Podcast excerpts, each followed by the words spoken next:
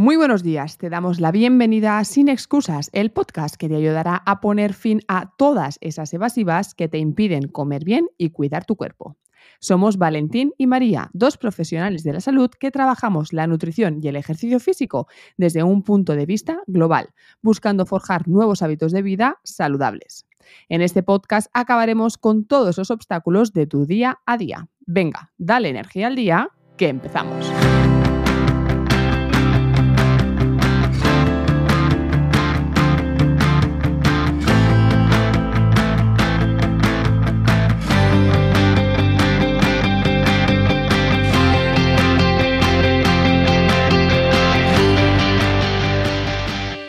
Episodio 9. Herramientas para los problemas digestivos y las lesiones.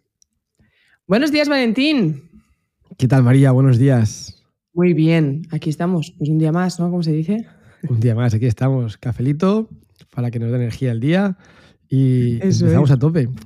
A tope. Oye, dando herramientas muy útiles, yo creo. Sí. Para, porque aparte de ser herramientas para ¿no? las lesiones y problemas digestivos, al final es una manera de vencer excusas, porque muchas veces los problemas digestivos y las lesiones nos sirven de excusa o obstáculo para seguir entrenando, comer bien, etc. Entonces, como vamos a ver qué hacer para no tirarnos, ¿no? Al pues tengo que hacer reposo absoluto o al pues qué más da lo que comas si todo me sienta mal. Claro, es tal cual, sí, puede ser, como las explica súper bien. Realmente las lesiones a veces es una excusa para parar y decir, estoy lesionado, Valentín, me pego seis meses o tres meses sin hacer nada y aquí daremos herramientas para que la gente que tenga una lesión eh, o una molestia o siempre interpretarlo eh, tenga la capacidad de poder seguir y no parar, que es lo que, lo que buscamos desde mi punto de vista. Claro, claro, porque además a veces incluso creo que es peor, ¿no? Parar tanto tiempo porque es como que pierdes todo lo que has ganado. ¿No? Si yo estoy, yo qué sé, mm, seis meses entrenando y paro tres, jolín, pues yo creo que la pérdida es mucho mayor que la ganancia. O sea, cuesta mucho más ganar que perder, en este caso, masa muscular, rendimiento, fuerza, ¿no? Claro, es decir, lo que, lo que intentamos es realmente que el cuerpo no pare, porque eh, un, un, cuerpo que para, tú haces mucho ejercicio, de repente para, esa persona, a la parte física, sí que hay una pérdida de todo, y aparte, mentalmente, volver siempre cuesta muchísimo, ¿no? Es como, guau, estoy mucho peor que antes, eh, parto de cero, que no es así, realmente no partes de cero, pero es como, guau, parto de cero, ¿qué voy a hacer? Eh, no sé por dónde comenzar, eh, comienzo muy flojito, muy fuerte, ¿qué hago? Bueno, y quiero que el podcast de hoy sirva para dar un poquito de luz y poder ver un poquito hacia dónde se, debe ir, se debe, se debe guiar. Hacia dónde poner el foco, ¿no? sí, antes de seguir, eh, me gustaría comentaste lo de la carrera, que el objetivo de la carrera. Creo que a sí, mí ya me han comentado dos o tres personas que se quieren venir. Ah, perfecto. Yo tengo a cuatro apuntadas ya a que se vienen, o sea que. Vale, perfecto. Es decir, somos Y te diré más, te diré más. Al final eh... habrá que pillar a tocar alguna cosa, no sé, tú. ¿Te imaginas? Pero no todos salen de Barcelona. Lo que sí que ¿Ah, habrá que reservar en un local y todo para hacer ahí la macrofiesta posterior con. Claro, después de la carrera. ¿no? incluida, claro, claro. No, lo que te comentaba es que voy a focalizar mucho mi entreno en, en la carrera. ¿Comentamos lo que me dijiste esta semana? Que fue muy, muy fue, fue curioso. bueno, ¿lo quieres comentar? Pues mira, curioso, pues yo creo que mucha gente le pasa como a mí, porque al final eh, nadie sabe eso del tiempo. O sea, tú cuentas que corres X kilómetros, no echas cuentas de en cuánto tiempo los corres. Es decir, lo sabes porque sabes, ¿no? Cómo se dice eso, el tiempo kilómetro, pero no crees que hay que superar un mínimo. Claro, realmente, realmente. A ver, explico. María me mandó un mensaje. Me dice, mira, Valentín, he hecho dos kilómetros a ritmo de seis y pico, me dijiste, ¿no? Seis, quince o algo así. dos kilómetros no eran, no mientas, ¿eh? Era más. Tres kilómetros. Era bastante más. Eran cinco o seis, Valentina. No digas mentiras. María, no eran cinco o seis, eran tres. Que no, yo te lo voy a buscar. Ah, sí, sí, ahora, ahora. Ese día sí. Dos kilómetros, 5.59 el ritmo medio. Así es el kilómetro.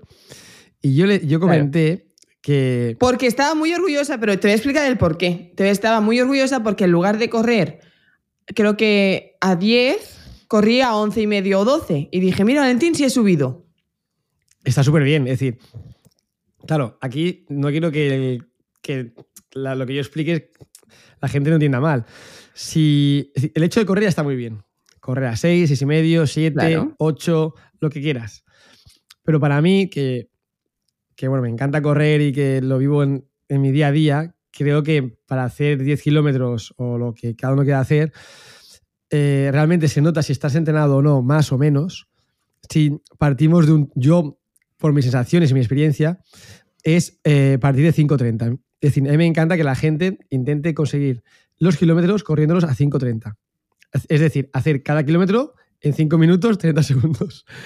Y Claro. eh, claro, cuando me dijiste 6, te dije, bueno, está súper bien, pero vamos a intentar llegar a 5.30. Entonces, tu objetivo No, es no llegar mientas, me dijiste, una tortuga lo haría más rápido que tú, me dijiste. ¿No te dije eso?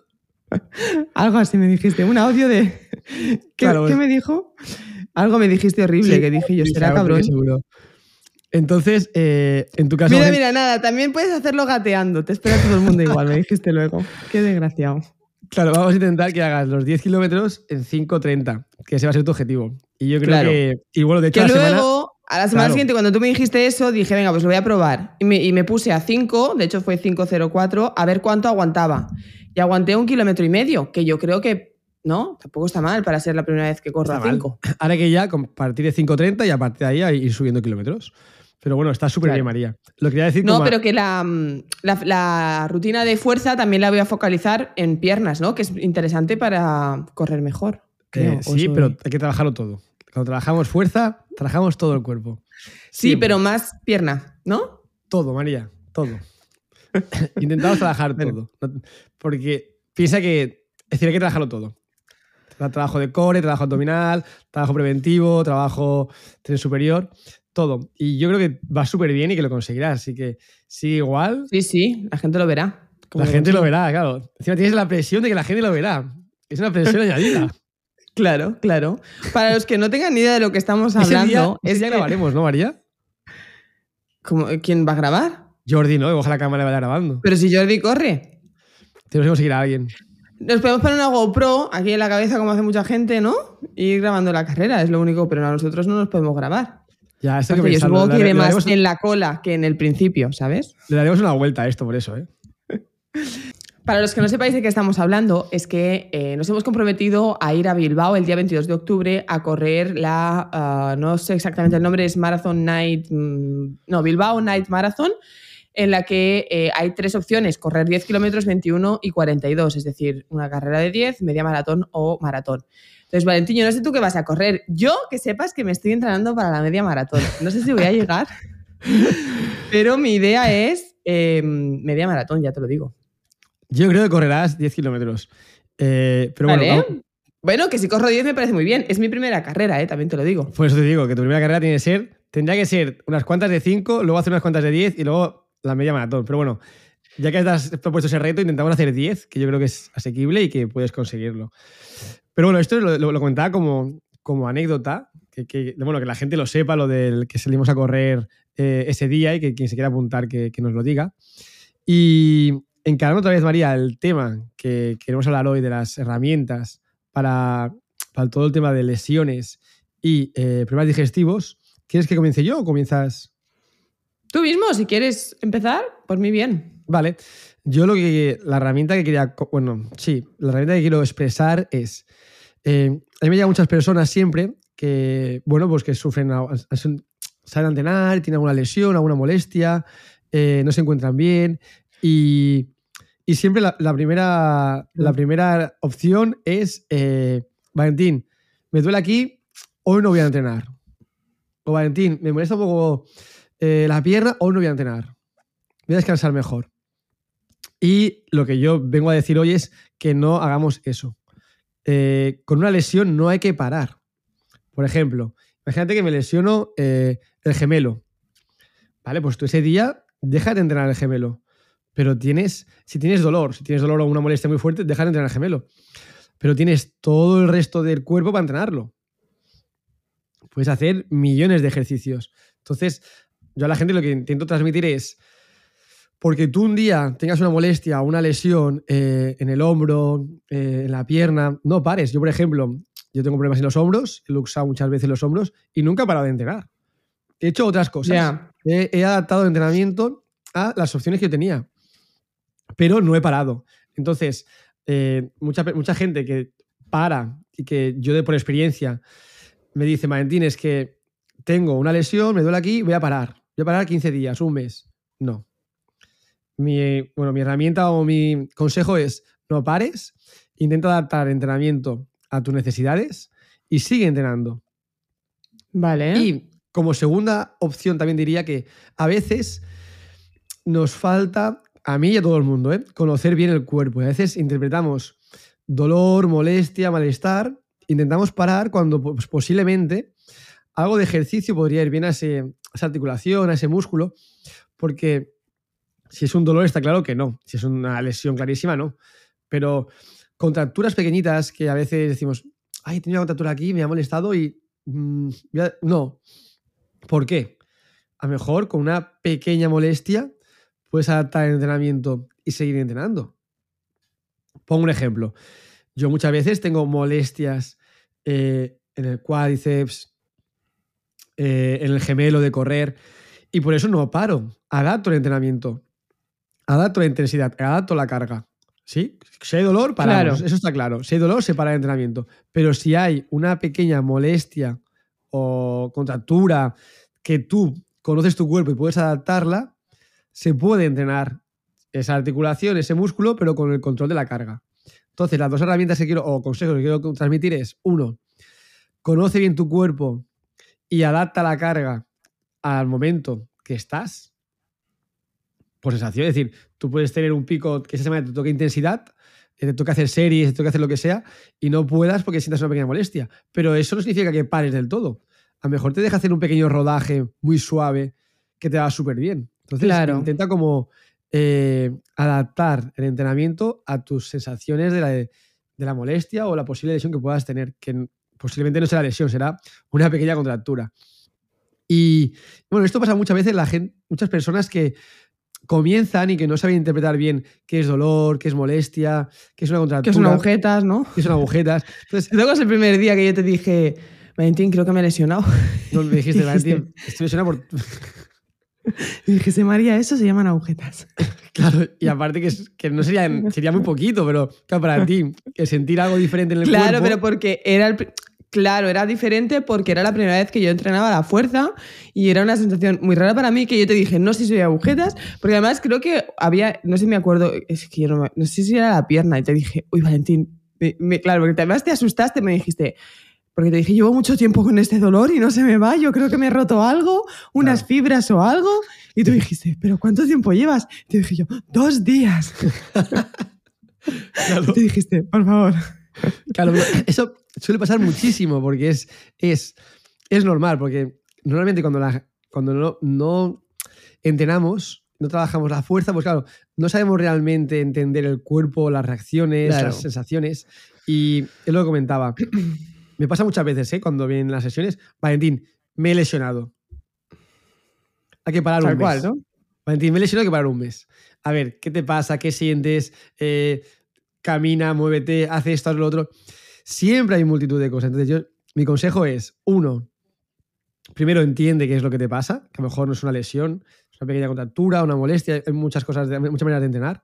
Segundo, adapta el entrenamiento a ese tipo de molestia no te pongas a hacer intensidad, series o cargas muy pesadas, pero a lo mejor sí que puedes hacer un trabajo isométrico, puedes hacer una, un rodaje suave, adaptarlo. Mm. Y eh, segundo, si realmente tengo una lesión, cambia, no hagas, eh, no trabajes ese músculo, trabaja otro. Trabaja, por ejemplo, si me lesiono el gemelo, puedes trabajar todo el tren superior, el cuádriceps. Hay millones de ejercicios. Simplemente es encontrar el adecuado. Dicen que los futbolistas nunca dejan de entrenar, aunque se lesionen y tengan que operarse, ¿no? Y esas cosas. Nadie, nadie. Es decir, nadie deja de entrenar. De hecho, la ciencia lo que dice ahora es que eh, hay que evitar el reposo absoluto. El reposo absoluto son dos, tres días. Tú tienes una lesión y al tercer, bueno, los deportistas profesionales y los que y los no tan profesionales, al tercer día ya están, ya están moviéndose.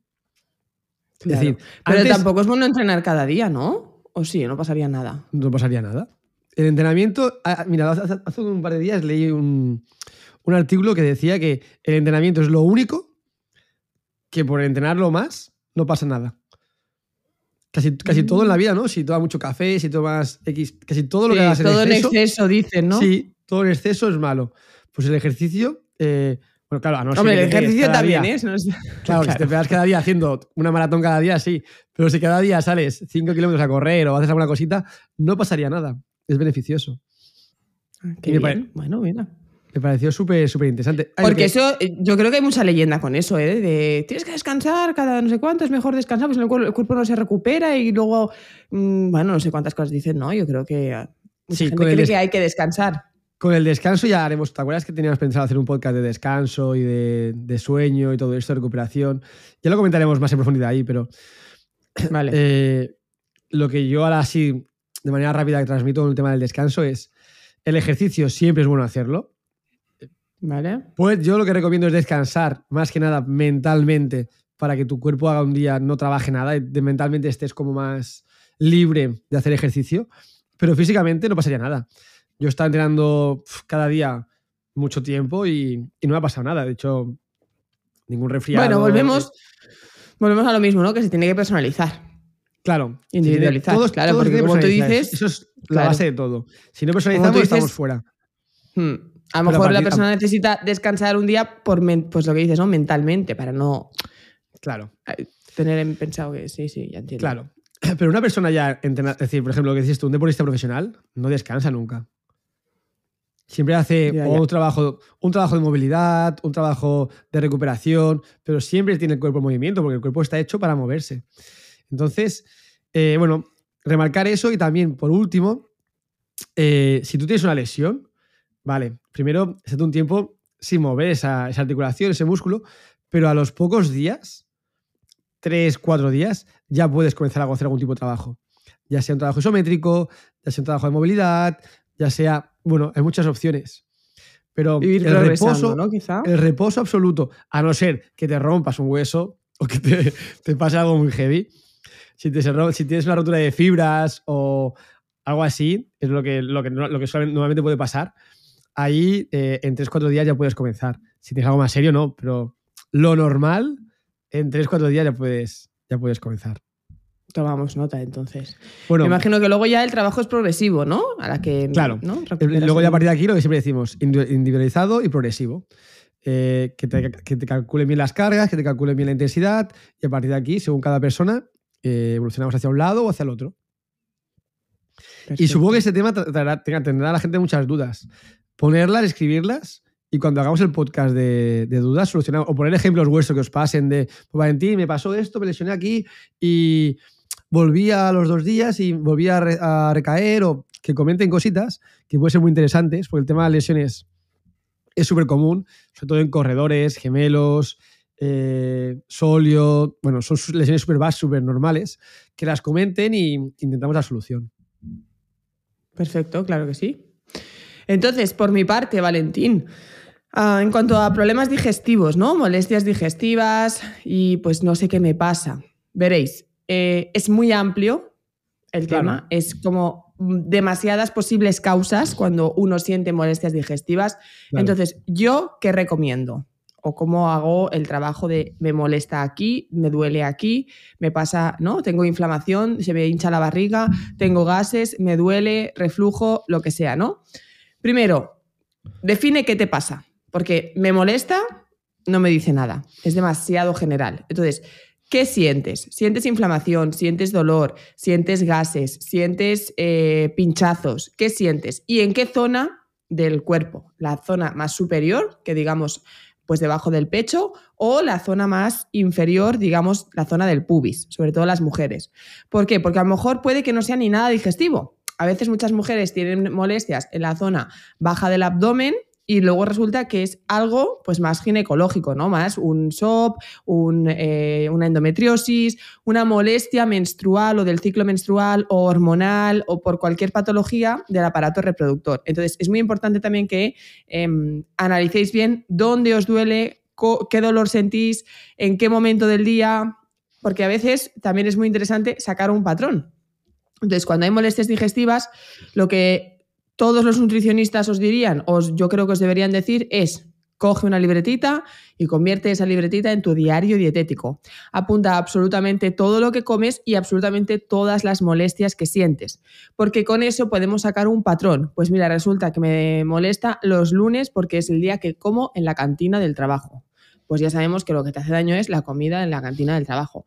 Pues me pasa los viernes porque es el día en que salgo y bebo alcohol. Pues mira, es que el alcohol no es compatible contigo. Así que sacar esa, llevar a cabo el diario dietético nos da muchísima información para poder sacar un patrón si es que lo hay, o al menos poder identificar qué te está haciendo daño porque a veces no, no, es muy difícil, ¿eh? O sea, encontrar el qué es y además, hombre, lo primero que tenéis que hacer desde luego es ir a un digestólogo que os haga las pruebas pertinentes, pero si mientras os dan hora o si la hora la tenéis aquí tres meses y estáis pasándolo muy mal, ese diario dietético nos puede dar mucha información. Y otra cosa que nos puede dar... ¿Puede ser que cada vez haya más problemas digestivos? Que la gente venga más a consulta? Cada vez hay más problemas digestivos. Cada vez más. ¿Y eso de a qué se debe? Yo esto todavía no está demostrado, pero sé que se acabará demostrando porque ya están en ello. Se debe a la disbiosis, a una alteración de la microbiota, ¿vale? Que esa disbiosis a su vez viene provocada por una mala alimentación, un exceso de consumo ultraprocesado cargado de un montón de aditivos, un montón de azúcares, un montón de harinas, de grasas, etcétera, y de los edulcorantes, que la gente tiene los edulcorantes como la cosa más sana del mundo porque es la versión acalórica del azúcar, ¿no? Es como, ah, qué bien, edulcorante, entonces no pongo calorías y puedo endulzar las cosas. Pero los edulcorantes son, para mí, veneno, o sea, veneno. Entonces ahora vendrá la pregunta, ¿y la stevia y el eritritol y el no sé cuántos tol? No, es que todos, evidentemente, los que son más antiguos están más estudiados y ya hay más em, evidencia de que hacen daño. ¿Qué pasa? Que la evidencia que tenemos, los estudios que hay actualmente, están hechos con eh, ratones, pero ahora, justo la semana pasada, me pasaron dos papers en los que se demuestra las alteraciones que provocan los edulcorantes en la microbiota y en la salud en general. Y todos esos problemas digestivos que son tan frecuentes y cada vez van en aumento es debido a esa mala alimentación y a ese consumo exagerado de edulcorantes. El otro día lo analizaba, no sé si era en un podcast de, Comiendo con María o, o en un directo, porque nos pusimos a mirar y no sé, creo que analizamos como 10 productos y de los 10, 8 llevaban edulcorantes. Entonces, es como que comas lo que comas, estás comiendo edulcorante. Mira, María, a mí, Porque no comemos materias primas. A mí me fascina porque el otro día fui, bueno, cuando hago la compra, ahora lo, veo más, miro los carritos, tío. Los carritos de la gente. alucino. Eh, botellas de Coca-Cola punta pala, eh, azúcar, eh, bueno, una, burrada de, de Productos ultracongelados. Sí, sí, sí, ¿Qué pasa? A ver, yo creo que la industria, ¿vale? ¿Quieres que no? Pues para mí es como el malo de la película, ¿vale? Porque al final Claro, tiene el poder y nos está matando, nos está matando para ellos lucrar, para, ellos lucrarse, o sea, ellos mientras tengan dinero les da igual la salud de las personas. O sea, ellos lo único que quieren es ganar dinero y si te tienen que matar, pues te matan, es que les da igual, ¿no?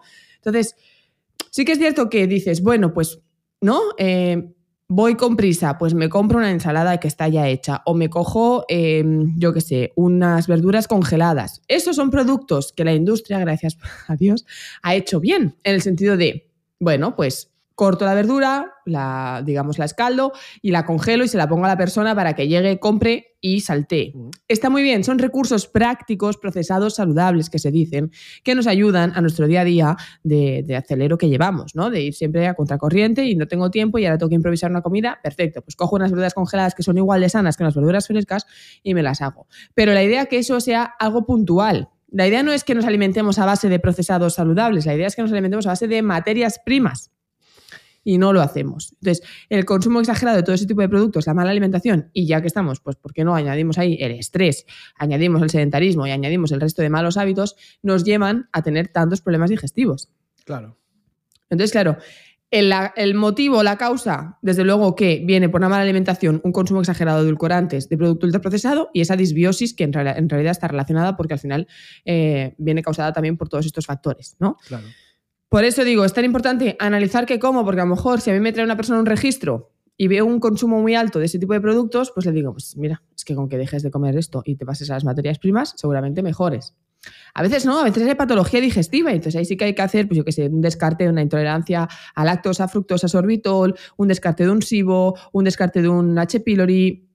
Quiero decir, hay patologías que causan y cursan con molestias gastrointestinales, pero hay otras que es debido a una mala alimentación.